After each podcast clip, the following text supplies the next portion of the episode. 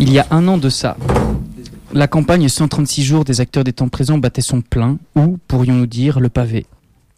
L'on se rappelle le but ou le fantasme. En d'autres mots, disons son exigence. Faire tomber le gouvernement. Gouvernement Michel, dit-on premier, qui, on le sait, n'est pas en reste de dégueulasserie. Cela vaut tant pour ses mesures que pour les membres qui le composent.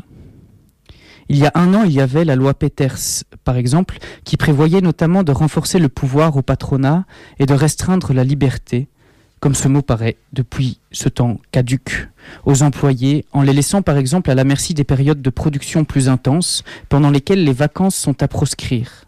En extrapolant à peine, cela veut dire que désormais les vacances ne peuvent se prendre qu'en période creuse, et donc en masse, et donc ne devenir qu'un bête touriste de plus dans cette chaîne qui ensilise déjà les plages. Soit. Un an plus tard, les fameux flexi-jobs sont élargis aux étudiants et aux pensionnés. L'on sait comme notre Premier ministre aimerait se retrouver sous la table de ses mentors Barthes et Macron. Une parenthèse pour vous Français. Imaginez un gouvernement liant Le Pen à votre nouveau cochon Napoléon. Nous disions donc plus de pouvoir au patronat. La dernière mesure phare et sans vergogne, c'est l'abaissement du temps de préavis, poussant les employés à une pression supplémentaire à la précarité. Soit, il y a aussi le service communautaire, mêlé à l'obligation des travailleurs sociaux de dénoncer la suspicion aux fraudes ou toute tendance à, selon leurs termes, la radicalisation. Ah, les belles époques de la délation quand même. Ne faut-il pas seulement se rappeler que les nantis auront, rien qu'en 2016, fait fuir pas moins de 221 milliards de la Belgique? Il semble juste de revoir chez qui se loge le véritable banditisme. Mais ils se braquent à dénoncer et les squatteurs et les chômeurs, mettent leur laser sur la poitrine des sans-papiers et comptent sur la police pour appliquer, illégalement cela s'entend, des suppressions de droits d'asile, et depuis cet hiver mènent une chasse aux réfugiés pourtant déjà admis. La vérité c'est qu'il nous faut nous taire de plus en plus. Voilà leur belle démocratie.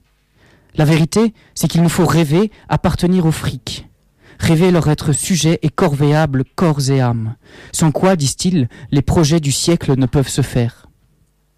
La vérité, c'est qu'ils rabattent à tour d'oreille qu'il nous faut entrer dans un programme à long terme. Exemple, atteindre le plein emploi d'ici 2025.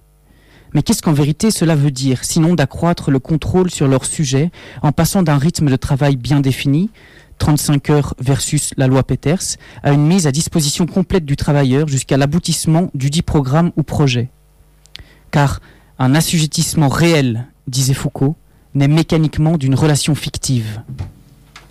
Besoin de contrôle, donc. Notons seulement et non exhaustivement l'obligation d'enregistrer sa carte SIM. Mais notons enfin aussi ceci. Les réappropriations d'immeubles ou terres qui continuent, les narrations nouvelles au gré des pas sur le territoire, ou les, actions de désobéissance que désormais plus que jamais l'on doit faire naître et cultiver. Notons enfin ces vers, cette exigence d'une poétesse sans compromis qui bien trop tôt nous a quittés. De tous vers l'arbre, mon calame vogue sans cesse. Fadoua Suleiman. Car notre siècle se veut sans terre ni territoire.